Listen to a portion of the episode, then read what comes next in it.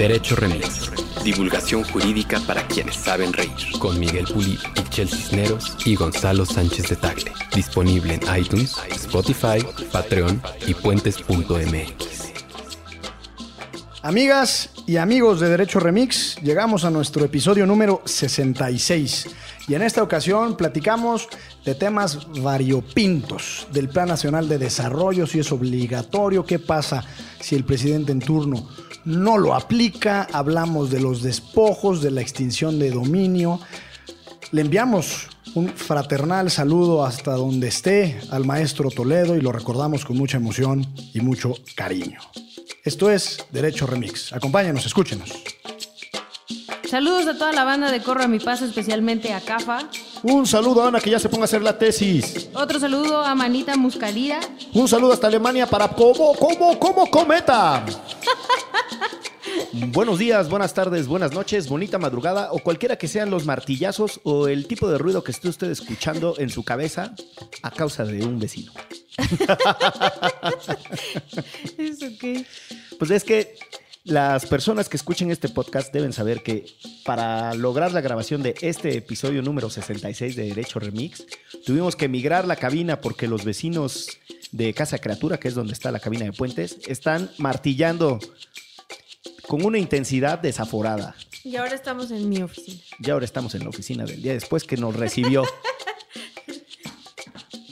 ¿Cómo estás? Gonzalo estaba de un distraído que ni siquiera participó de la De los de chistoretes. los chistoretes de los martillazos. No, que si los martillazos y que no sé qué y demás. Muy bien, mis queridos. Muy bien, fueron bromas muy pertinentes, un humor muy atinado. Muy bien. Viene en otro mood después de la vacación. No, viene relajado. Trae bronceado eh, aquí. Acá. Trae una capita aquí en la, en la altura de los. ¿Qué será? De los párpados. De los párpados. Donde se le nota El que de- se el le. descarapele. El des- exactamente. Claro. Y un, y un tono rojizo que. Es que me quemo como extintor. Tengo muy buena piel, así que el sol me viene bien. Sí, te pones rosadito, mano. Rosadito. Y eras de los que neceaba que Como quería ser. culo de mandril. Sí, sí, sí, sí, sí. sí. Perfecto. El colorcito. Pero así me pongo. Muy bien. Bueno, pues ya escucharon las voces de quienes conducimos este podcast de divulgación jurídica, Ixchel Cisneros Hola. y Gonzalo Sánchez de Tagle. Servidor. Destacadas personalidades de diversos rumbos, latitudes y mm, distritos electorales. Para el episodio que estamos transmitiendo, hemos decidido tomar como referente los comentarios que nos mandaron muchos y muchas de quienes eh, hacen favor de escuchar este podcast. Está ¿Quiénes hacen posible este programa? quienes, gracias a su inconmensurable apoyo, nos permiten llegar a ustedes. A Manita Muscaria, Emilx, un tal Andrés Russo, Cometa, Cruz Silva del Carpio, Leonardo Mariscal, Ernesto Florentino, un montón de gente. Alejandra Haas. Ale Arturo Haas. Ángel. Banda, banda bonita. Pues muy bien. ¿Les parece si empezamos eh, sorteando cada quien con el método que quiera? Lo que viene siendo el método del desprolijo. eh, uno de los temas y sobre ahí lo desarrollamos. Ok. ¿Quiere empezar? No, mi empecé, querido yo creo que empiece, usted, mi querido licenciado Bucles. Sí, si usted me autoriza. Es que otra cosa que han de saber es que en la oficina de Ixchel tiene, está rodeada de ventanas y es eso como pecera. es como pecera. Siento que estamos como transmitiendo en la fil. La gente nos está viendo. Nos pas- pasa y saluda. Eh, eh, ay, pues este temita que nos mandan de qué tan obligatorio es cumplir el Plan Nacional de Desarrollo, los programas sectoriales, etcétera. No, bueno, suena ligerito. Va, empecemos primero con la anécdota de- del Plan Nacional de Desarrollo. Yo muy, muy ducho en, en ese tema de lo que se llamó el Sistema Nacional de Planeación Democrática, si mal no estoy, eh, no soy. Recuerdo, eso sí, que nuestro sistema de planeación democrática en realidad tiene del ochenta y tantos para acá. Es un invento, si mal no estoy, de Miguel de la Madrid Me parece ser que así es. quien era eh, profesor de Derecho Constitucional en la Facultad de Derecho de la UNAM antes de ser presidente de la República, y su tesis doctoral era sobre la intervención del Estado en la conducción en materia económica. Así que para todos los profes que tienen aspiraciones presidencialistas, no se desanimen. ¿no? Todo puede pasar. Todavía deben tener esperanza. Y de ahí sale eh, esta idea de que el, el país iba que en, en las épocas pristas tenía mucho sentido, iba a organizar su destino a partir de discusiones por los sectores y después eso iba a integ- integrar un, un documentito que se llama el Plan Nacional de Desarrollo y esa sería la ruta de navegación que seguiría el país, ¿no? Durante el sexenio. Exactamente. Hay una ley, si mal no estoy, Ley de plan- planeación. Hay una ley de planeación. Y lo que es simpático de este sistemita es que en realidad no guarda relación en muchas de las ocasiones con lo que la gente votó. Que si uno, y aquí entro, si uno piensa, ese tendría que ser el primer horizonte o la primera mm, eh, guía de, de conducción del país. Si uno tiene una plataforma electoral, la discute, la gente la vota y eso tendría que ser, eh, insisto, el referente para conducir el país. Sin embargo, aquí la ley de planeación dice que antes de los primeros seis meses tendrá que estar aprobado el Plan Nacional de Desarrollo y se va discutiendo por sectores, etcétera. La pregunta es medio tramposa. ¿Qué tan obligatorio es para el gobierno? Pues si nos atenemos a lo que la Constitución dice, esa tendría que ser la ruta de navegación, es decir, obligatorio hasta el tuétano, pues está en la Constitución. ¿Qué le pasa al gobierno si no lo cumple? Pues le pasa lo que en este país tenemos por disciplina que suceda, ¿no? O sea, absolutamente ni madre. Pues esa sería mi, hasta ahí mi... Mi Ah, bueno, aportación, hasta aquí mi, mi reporte, Joaquín. Bueno, eh, mi reporte. Eh, sí, en efecto, el Plan Nacional de Desarrollo deriva del Sistema Nacional de Planeación Democrática que está previsto en la Constitución, en el artículo 26, que digamos que se encuentra dentro del apartado económico. Eh, nos los tomamos muy a la ligera, el Plan Nacional de Desarrollo, pero debe ser el referente eh, y el faro a partir del cual se conducen todas y cada una de las acciones de gobierno, políticas públicas, eh, políticas transversales, etcétera. Eh, lo decía bien el licenciado Bucles, eh, el Plan Nacional de Desarrollo debería en principio derivar de la plataforma electoral de quien haya eh, obtenido la victoria en el proceso electoral. ¿Por qué? Porque si tomamos en cuenta que vivimos en un régimen democrático, entonces quien obtuvo la mayoría electoral, la mayoría de votos de la ciudadanía y de la sociedad, eh, digamos que al momento de, de, conformarse un gobierno, entonces esa mayoría se debería de reflejar o representar en lo que eventualmente hará o dejará de hacer un gobierno en turno. Eh, o sea, tendría que responder este. A... Ahora, sabemos que un, una cosa es una propuesta y una plataforma electoral, que muchas veces son llamados a misa eh, o a ceremonias del culto que usted, amigo o amiga que nos escucha, prefiera, pero eh, una vez, digamos, en el proceso de transición y, y, ya siendo gobierno, pues debería de ajustarse a lo, lo, más posible a esa, a, esa, a esa plataforma de propuesta electoral. ¿Qué sucede si un candidato marcadamente de izquierda, pues llega y al momento de empezar a hacer gobierno implementa eh, decisiones y proyecta políticas que son marcadamente de derecha. Pues entonces hay una disonancia entre el mandato que se le dio a esa persona y ese gobierno con lo que efectivamente está llevando a cabo. Y para concluir, sí, en efecto, la ley de planeación en el artículo 32 prevé efectivamente que es obligatorio para la Administración Pública Federal y la Administración Pública Paraestatal. Entonces, en principio, deberían de ceñirse a lo que se establece en el, en el Plan Nacional de Desarrollo. Y aquí hay dos cosas, y con eso concluyo. La primera es, no sucede absolutamente nada, como bien lo decía Lick Bucles, si no se cumple con estas premisas. Eh, y por otro lado, quien tenga la suficiente inquietud, paciencia, incluso hasta morbo, revise el Plan Nacional de Desarrollo de la 4T y verá que no hay nada que se pueda cumplir porque son puros buenos deseos, es un documento lleno de calificativos, de aspiraciones, de arengas públicas. Entonces, digamos que, que, para efectos de hacerlo vinculante, pues es prácticamente imposible. Acabemos con la corrupción. Bueno, pues, ¿cómo se cumple con eso? ¿no? Porque no hay métricas eh, eh, definidas y establecidas. Y con una última cosa, el Plan Nacional de Desarrollo por primera vez fue aprobado por la Cámara de Diputados en esta ocasión. Y eso en principio le debería de dar una mucho mayor eh, solidez o estructura a ese plan, digamos, como proyección del país hacia dónde queremos ir cuando supuestamente los representantes populares lo aprueban. Vimos que hace unos dos, tres meses fue aprobado un poco medio entre risotadas y al parecer, si no me falla la memoria, la oposición o lo que queda de ella lo, lo, lo votó en contra porque pues en realidad no es un plan, ¿no? ¿Y realmente responde al, o ha respondido alguna vez a las necesidades o solo es un papel que nadie toma en cuenta?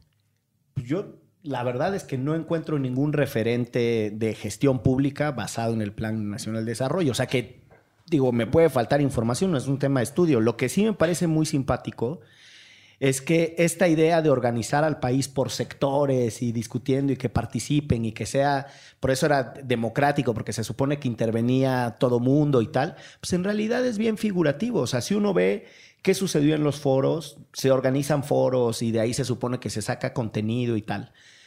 Nadie, nadie sabe cuál, cuál es la validez de esos insumos, pues. Este, sin embargo, se tiene que cumplir el ritual porque lo marca la ley.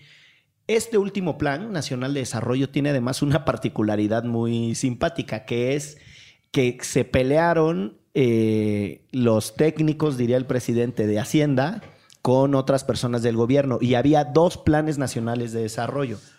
El que había elaborado el equipo em, del renunciado Carlos Ursúa, que además es una de las razones por las que se, separó supuestamente del cargo porque ellos elaboraron un plan nacional de desarrollo más basado en métricas y, la mamá de las muchachas, y el, otro plan nacional de desarrollo, el que terminó mandándose al Congreso, pues estaba, era más eh, ese acumulado de buenos deseos que describe Gonzalo. Entonces, sintetizando la respuesta, pues tendría que ser obligatorio. Yo creo que tiene muy mala prosa, el actual y los tradicionales. Después, en el gobierno de Peña Nieto, recuerdo que había hasta un sitio web con, que tenía todo lo que tenía el Plan Nacional de Desarrollo y en teoría, sobre la base del Plan Nacional de Desarrollo, se rinde el informe de gobierno. En teoría, pero pues uno ve y hay un desfase porque no, es, no nos hemos tomado seriamente ese documento. Y a propósito de lo que decía Gonzalo también de los llamados a misa o a la ceremonia que usted participe, yo diría que podríamos decir el llamado al temazcal, o el llamado a la ceremonia de ayahuasca o el llamado a la peregrinación este, con los... Guadalupana o al peyote. Al peyote. Me refería al peyote propiamente. Pero bueno. Déjenme leerles, una, una, parte del Plan Nacional de Desarrollo de esta administración en el apartado que dice recuperar el Estado de Derecho. Recuperar el Estado de Derecho, en ese sentido, es una de las misiones y uno de los objetivos que busca este gobierno. Y dice, se radicarán el robo de combustibles, elevación fiscal, y se combatirán el lavado de dinero, el tráfico de armas y otros ilícitos que no podrán perpetrarse sin la complicidad entre infractores y funcionarios públicos. Y ya. Y ya. ¿Y cómo lo van a hacer? ¿Eso no se explica ahí? No se explica ahí. ¿Para qué? porque me interesa. no, no se explica. Sí es lamentable porque el Plan Nacional de Desarrollo sí debería de ser en principio una pues más que un referente, la, guía de acción de cualquier gobierno y en función de eso evaluar al gobierno en turno. Estamos ahora. Así no. Muy bien. ¿A quién le toca ahora escoger su tema? Gonzalo ya estaba muy truchas con sus temas. A ver. Ya dijo desde el principio cuáles quería. Ok. Vamos a ver, porque es una lista interminable, queridos hay podescuchas, ¿o cómo sería? Podcast escuchas. Porque puede ser que no lo escuchen en iPod. Exactamente. bueno, a la querida Chelagüera le enviaron un texto, una petición que se sorprendió. Sí, le, dio, sí. le dio una apoplejia. Por lo menos no la entendí. que lo hemos platicado y simplemente para darle, para darle atención, es de J. Leonardo Mariscal, a quien le mandamos un fraternal y caluroso saludo. saludo. El principio de libre configuración legislativa y la cláusula del federalismo dual cosa que ya hemos platicado en este... Además creo que es amigo de Gonzalo. Yo creo que la sembró. Oh. A mí, manito, ¿puedes mandar esta pregunta para que la hagan?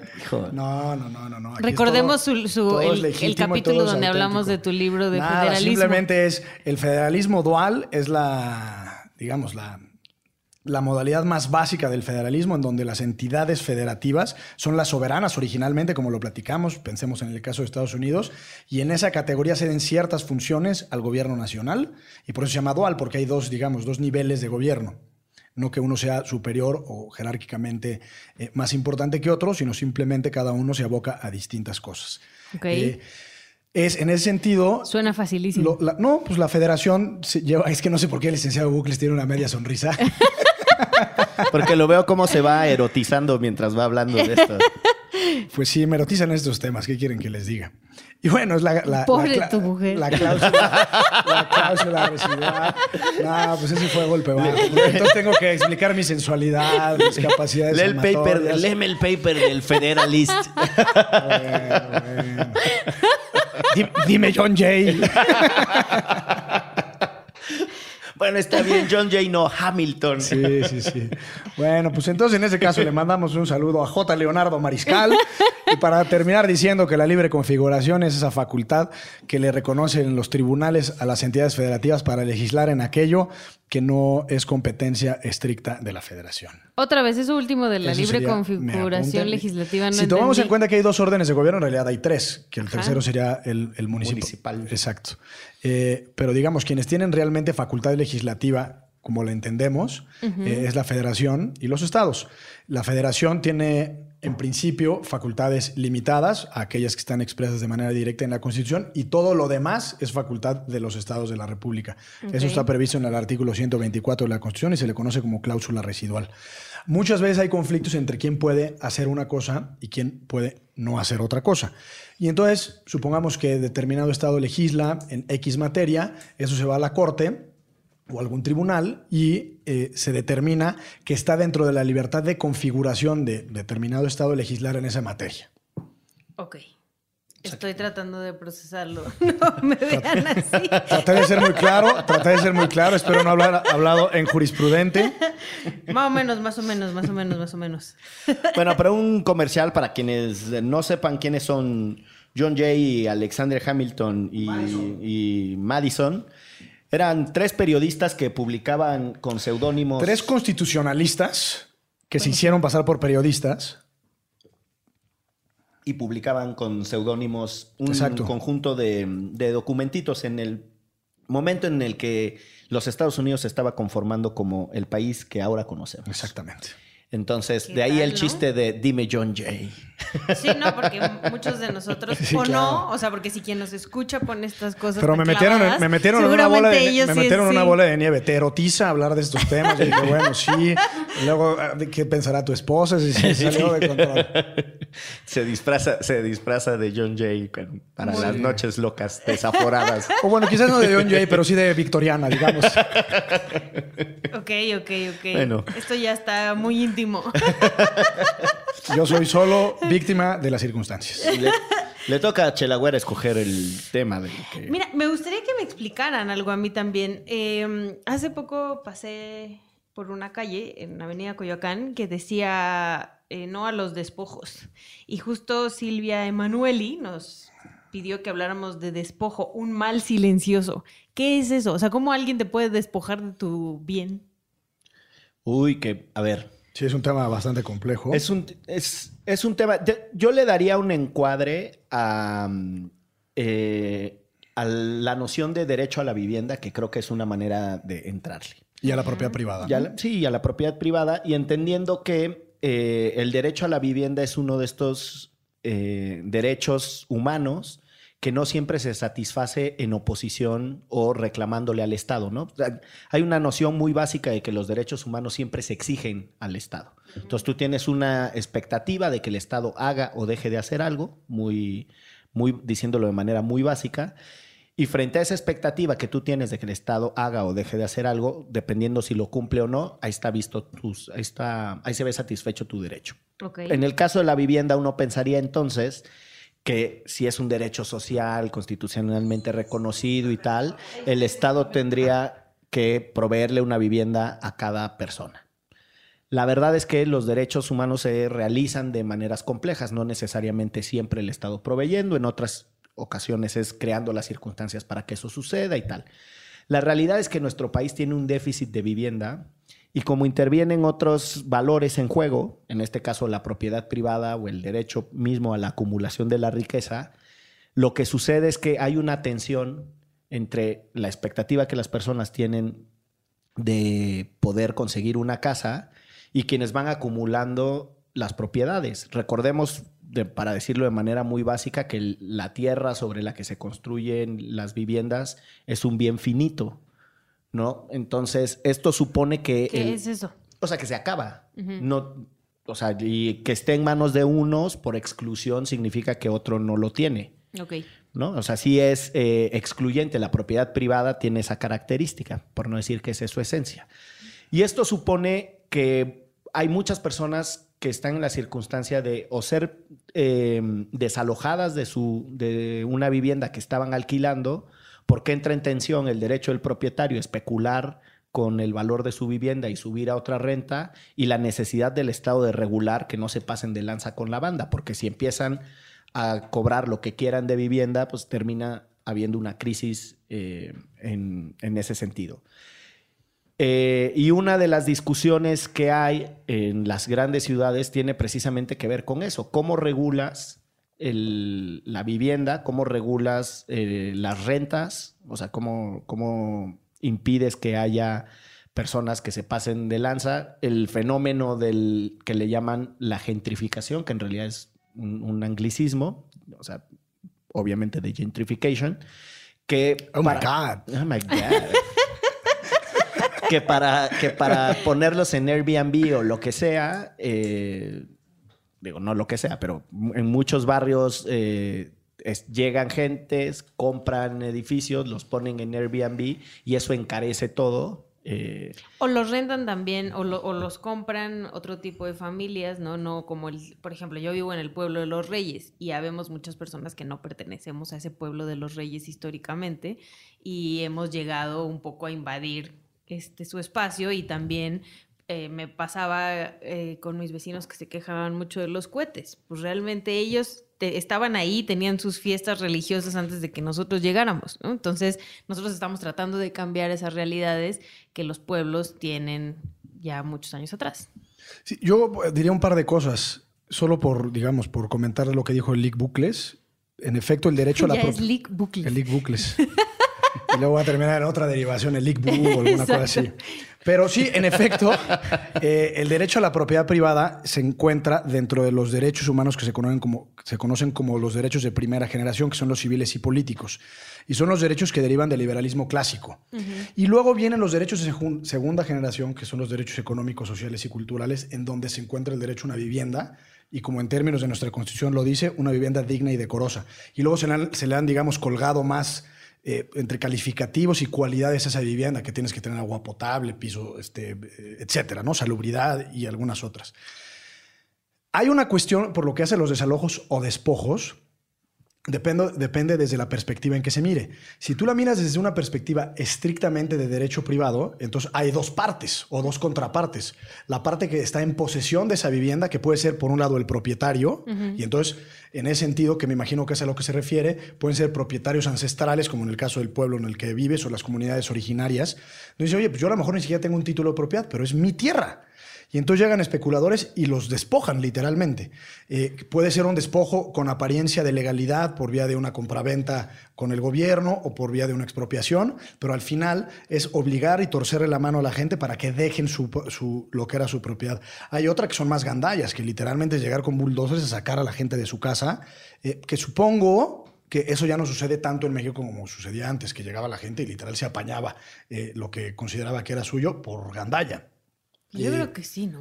No lo sé. Eh, y por otro lado está el derecho a la vivienda, digamos, que sería parte de la segunda generación de derechos, en donde sí el Estado en principio tiene el deber de garantizar ese derecho y en términos de las convenciones de, estos, de este tipo de derechos económicos, sociales y culturales, hasta el máximo de sus capacidades. Entonces, obviamente no hay dinero que alcance al Estado para garantizarle a cada uno de los mexicanos eh, una vivienda digna y decorosa y sin embargo hay precedentes de la Suprema Corte de Justicia de la Nación en donde una persona en particular que vivía en situación de calle presentó un amparo diciendo que el Estado no le estaba dando cumplimiento a ese derecho y al final ganó el amparo y obligó al Estado a que de alguna u otra manera le garantizara ese derecho. Entonces sí, es un tema interesante y terminaría con que eh, muchas veces se trata, y la complejidad de estos temas es que se trata del ámbito del derecho privado, son o contratos de arrendamiento, contratos de compraventa, en donde difícilmente podemos ver, digamos, la cara pública o la cara de los derechos así, eh, en la portada de lo que estamos platicando, porque justamente se trata de una relación entre Gonzalo que está rentando tu casa y tú como propietaria, y peleense. Ok. Esto que decía Gonzalo sobre las generaciones, primero una nota. Eh, hay mucha discusión académica de si en realidad estamos ante generaciones de derechos o no. Eh, para quienes les interese esa discusión, búsquense un texto muy bonito de Eduardo Rabosi, eh, con doble, no sé si es con doble S, fíjense. Bueno, pero de Eduardo Rabosi, ahí le dan una googleada, Generaciones de Derechos Humanos porque tiene, insisto, una de las explicaciones más didácticas a propósito de esta discusión de si sí o no son generaciones, y él hace una referencia a que cuando surgió la Declaración de los Derechos y los Deberes del Hombre, en realidad eh, nunca fue primero la igualdad y después la fraternidad, sino que eran los tres valores al mismo tiempo, ¿no? Libertad, igualdad y fraternidad. Y decía, pues, ¿cuáles generaciones, no? pero bueno, esa es una nota de color. La otra, perdónenme, la otra nota de color tiene que ver con eh, la eficacia de los derechos humanos. Exacto. Y eh, en México, particularmente el caso del derecho a la vivienda, sí tiene un referente muy, muy directo con la eficacia de los derechos humanos entre particulares, en el sentido de que se rentan las propiedades entre particulares. O sea, no, no es que el Estado provea todas las viviendas y por eso es tan importante ahí la noción de Estado regulador, o sea, las capacidades que tiene el Estado para regular las interacciones entre las personas, sobre todo cuando está en juego algo tan importante como el derecho a la vivienda. Pero hay otra idea y que yo supongo que también está en esta noción de, despojos o de desalojos de los que nos pregunta Silvia, yo intuyo pues, porque hay eh, muchas personas que autosatisfacen el derecho a la vivienda y autosatisfacen es la vivienda que construyen las propias familias, como van pudiendo, ¿no? Y, a ratos juntan unos ladrillos y luego unos cartones y la chingada y terminan como construyendo. Un gran porcentaje de la vivienda en México es autoconstruida o autoproducida. Y esa autoconstrucción y autoproducción, que no siempre tiene estándares de construcción social o no, no tiene ciertos referentes técnicos, entra muchas veces en tensión con la propiedad privada o con la regulación del Estado. El Estado dice, no, la casa tiene que tener castillos así, este, la profundidad del asentamiento, ¿no? de los cimientos debe ser tal. Pero pues, las personas no tienen otra alternativa y se autoconstruyen o autoproducen la vivienda y entonces eh, muchas de esas cosas son las que entran en tensión. Eh, y finalmente, una, última cosa, no sé si recuerden esa investigación que se llamó Los Piratas del Caribe, que hicieron los de Mexicanos contra la Corrupción y la Impunidad, que simulaban juicios laborales. Todo el juicio ocurría en una red que involucraba a notarios, funcionarios notificadores y tal. La gente perdía un juicio laboral del que ni siquiera se había enterado que había sido emplazado a tal y riájale, cabrón. Llegaban y les quitaban sus, eh, sus, casas. Sus casas. Este, entonces, no, no sé bien a cuál de todos los temas se ha referido nuestra querida Silvia, pero por ahí. Hay, sin más, para terminar, yo en, hace unos 10 años litigué un caso en materia agraria y en donde se confrontaban precisamente estos dos elementos, el derecho social y el derecho particular el, particular, digamos, el, propietario alegaba que tenía unas hectáreas cerca de San Miguel de Allende que habían sido invadidas por unos comuneros. los comuneros, imagínate, que habían sido mil personas. Entonces, aun cuando el particular ganó en todas las instancias porque acreditó ser el legítimo propietario, era de imposible cumplimiento la sentencia, porque la afectación que, social que se hubiera podido dar de cumplirse con la sentencia, pues claro, es su, su, forma de subsistencia y sembraban, etc.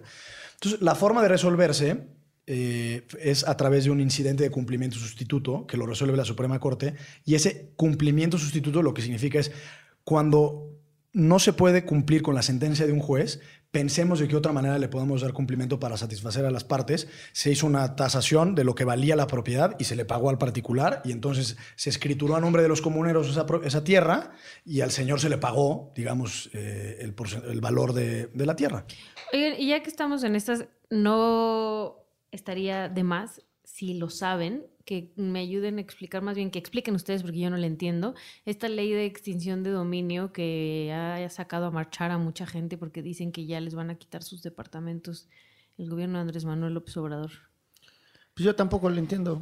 Yo, de lo poco que entiendo es la extinción de dominio es una figura que se, se inventó, y lo digo con reserva porque no estoy seguro si fue ahí, en Colombia, eh, y en realidad digamos, hay como tres referentes. El primero es que es un procedimiento autónomo al civil o al penal, sino que está la averiguación previa y al mismo tiempo se inicia una acción de extinción de dominio con la finalidad última de que esas propiedades que fueron producto de un delito pasen a ser parte del Estado. Eh, una especie de incautación, digamos. Eh, es muy importante aclarar que se trata de expedientes distintos. Entonces, una cosa es si la persona eventualmente fue culpable de la comisión de un delito y otra cosa es la extinción del dominio, que eso me parece que es el motivo por el cual la gente está escandalizada. Ahora, eh, estamos grabando ahorita, en este momento, en una propiedad, en una casa. Y resulta ser que se inicia un procedimiento de extinción de dominio sobre esta casa. Bueno, la primera forma de zafarte es, oye, aquí están eh, los documentos que acreditan la legítima propiedad, posesión y tenencia de este inmueble. Ah, bueno, pues sales libre, o sea, no tienes mayor problema. Otra cosa es que si el propietario de esta, de esta casa pues es un delincuente, pues a lo mejor irá a la cárcel por otras razones. Pero si se acredita la legítima posesión del bien, bien mueble o bien inmueble, en principio no debería de haber mayor problema. Eh, esta figura de extinción de dominio existe en la Constitución mexicana desde 2008 o 2009 en términos más o menos similares. Lo que sucede ahora es que eh, establecieron una ley específicamente dedicada a la extinción de dominio cuando antes estaba en el Código Federal de Procedimientos Civiles, se llevaba ante un juez civil, ahora se llevará ante un juez especializado en materia de extinción de dominio. Y el catálogo de delitos también está limitado, no es en contra de cualquier delito.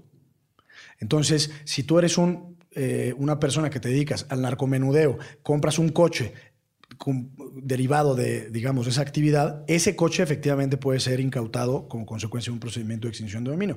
Me parece que, que digamos, las críticas que se han hecho este, a esta ley deriva en primer lugar, de la desconfianza que existe al sistema de justicia y a la cuarta transformación, con esta idea de que es autoritaria y demás, entonces que a cualquier persona eventualmente le podrían quitar sus bienes. Pero así, digamos, en primera plana, si tú ves la ley, en realidad es un poco el mismo régimen que teníamos antes.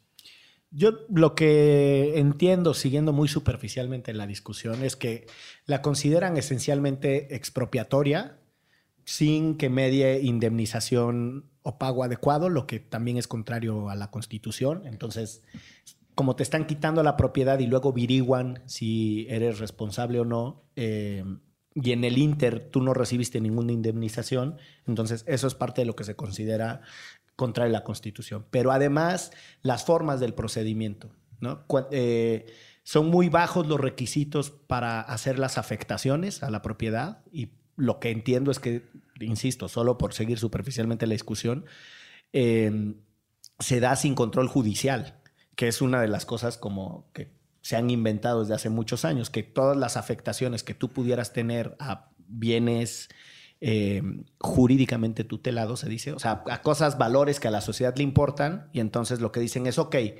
te, los, sí te puedo afectar, pero un juez tendrá que estar al tanto de eso y habrá una noción de control. El mejor ejemplo para ponerlo eh, son la, idea de que la prisión preventiva oficiosa tiene que ser controlada por un juez. Es decir, llevar tu proceso en libertad o estar en el bote, como la libertad es tan importante, dicen, ok, la libertad se podrá afectar. Y en algunas ocasiones, si hay razones suficientes, el proceso en lo que investigan si eres o no responsable, lo tendrás que llevar en reclusión. Eso requiere de un control judicial, de un juez que... Aunque en ese caso hay control judicial, o sea, este procedimiento se lleva ante un juez. No, bueno, me refiero a la... Pero la, la O sea, la extensión de dominio no es que llegue la autoridad administrativa y te diga, venga para acá. Se inicia un procedimiento judicial. Ah, bueno. Pues ya ven, pues pues mejor busquemos a alguien que nos explique a todos. Sí, porque también hay voces que dicen que ya ni para qué rentas, porque ya la gente que te renta se va a quedar con tu departamento porque no lo puedes echar, aunque te deje pagar. O sea, creo que sí hay, como para hablar más sobre este tema, sobre todo aquí en la Ciudad de México, que sí hay mucha gente muy asustada de que un día vayamos a hacer Cuba y todos tengamos que compartir nuestros bienes. Yo compartimos el chalet. Yo no, lo que creo que de lo que tú hablas es de lo que de una ley que derivaba del se llama algo así como Ley de Derechos Humanos de la Ciudad de México. O Ley de Desarrollo de los Derechos Humanos de la Ciudad de México, y era el artículo 62 que, que justamente lo que estamos platicando entre propiedad privada y el derecho social a tener una vivienda digna y decorosa, decía, ponía muchas más limitantes para poder desalojar a alguien derivado de un procedimiento judicial, porque pues también existe un legítimo derecho de si yo tengo un departamentito, se lo rento a alguien y si esa persona no me paga durante un año, bueno, pues sayonara. Y esa, digamos, eh, esa existía la idea de que fuera prevaleciera el derecho a una vivienda sobre el derecho a la propiedad privada y a la especulación legítima, eh, en este caso. Pero fue echado para atrás, o sea, no se aprobó. Pues habría que avisarle a la gente que sigue marchando. No, lo que pasa es que están, están mezcladas Están las. con las dos cosas. Están mezcladas las dos cosas. Una es la ley de extinción de dominios y la otra en realidad era la, la discusión sobre los desalojos Exacto. de manera más concreta, porque además le establecía la obligación al, al que te alquilaba de, de realojarte. No, pues imagínate. ¿Cómo? O sea, Ajá. que te sacaba, pero te tenía que conseguir otro Exactamente. lugar. Órale. Y ya nomás para cerrar esto, porque de verdad sí está muy sabrosa esa discusión sobre la vivienda. La otra cosa que causó un montón de debate fue el tema de eh, la plusvalía. Ese fue en el procedimiento de la Constitución. Y ese estuvo, también se puso sabroso. Lo que pasa es que tú compras un predio y tu predio incrementa de valor por varias razones, ¿no? Una es la apreciación de mercado, las inversiones que tú hagas en el predio, etcétera. Pero también la inversión pública es uno de los factores Claro. determinantes de la nueva plusvalía.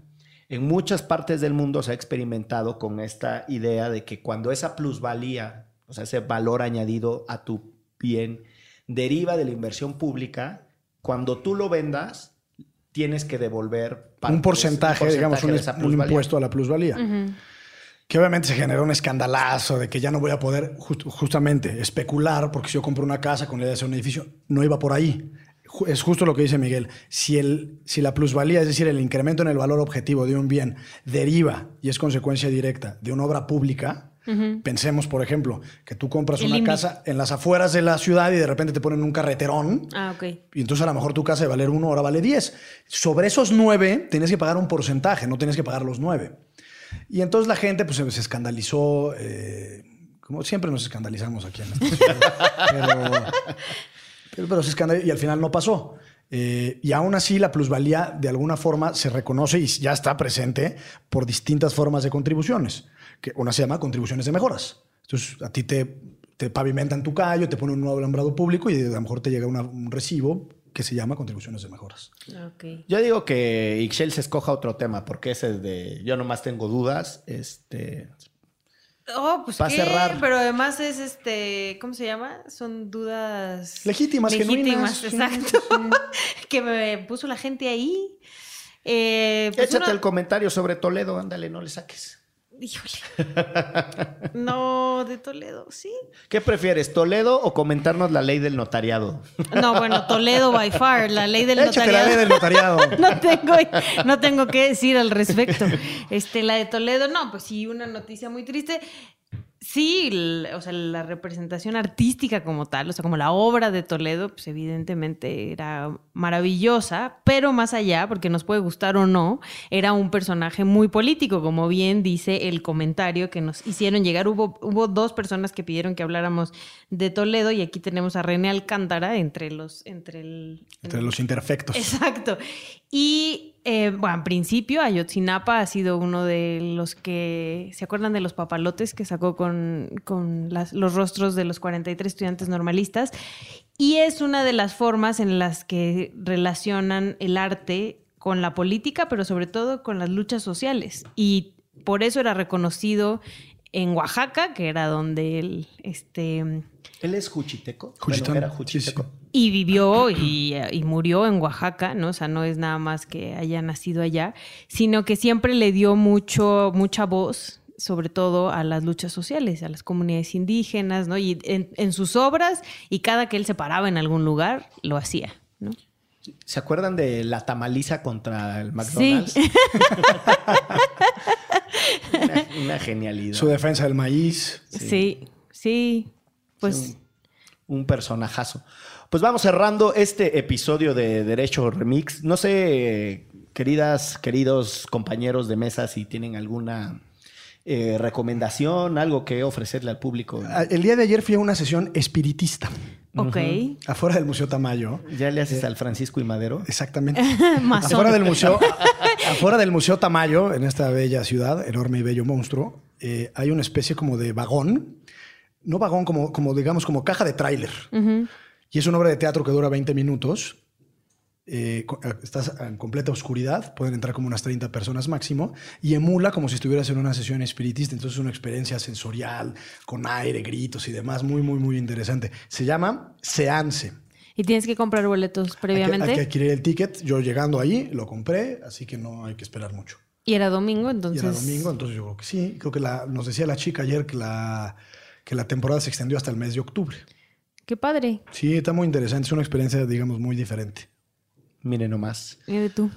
¿Usted recomendación? Híjole, yo ya terminé de ver la segunda temporada de Mindhunter, entonces se la sigo recomendando para que podamos platicar al respecto. Yo les recomiendo un breve documental, bueno, no ni tan breve, pero un documental que se llama Informe Toledo. Y yo lo vi hace mucho, pero además tiene unos elementos gráficos eh, muy interesantes con una suerte de animación de un mono, porque hay, hay mucha referencia al mono en, como En la obra de saben, en la Toledo. obra de Toledo, eh, en donde estoy citando así como muy, muy a vuelo de pájaro, pero tiene una frase que es como, yo pinto mal porque aprendí a dibujar bien. O sea, como que el güey es, es- es una expresión de, de su técnica y dice, no, en realidad, o sea, pues yo estudié, creo que el tipo, no sé si es de la Esmeralda, pero el tipo estudió artes plásticas, luego se lo llevaron a estudiar a Francia, regresa muy, muy hábil y muy ducho. Muy sacale punta. Pero lo que me gusta es eso, que a pesar de que ya es bien Juan Camaney, él decide pintar con su intuición más eh, profunda y la frase de yo pinto eh, mal porque sé pintar bien es porque en realidad, hasta donde recuerdo, insisto, dice que deja que el niño que vive en él sea el que exprese su obra. Ay, qué bonito, eso no lo sabía. Pues así es. Enorme pérdida para México. Enorme pérdida del gran maestro. Sí, y ojalá, bueno, creo que las nuevas generaciones muchos lo están haciendo, ¿no? llevar el arte a eh, la defensa de las luchas sociales, porque en este país es muy necesario, ¿no? O sea, que nos involucremos a tal grado a las y los artistas de este país, cuando la gente los consume, que también les demos un, un tinte de realidad. Pues muy bien. Esto fue Derecho Remix. Derecho Remix. Divulgación jurídica para quienes saben reír. Con Miguel Pulido, Michel Cisneros y Gonzalo Sánchez de Tagle. Disponible en iTunes, Spotify, Patreon y puentes.mx.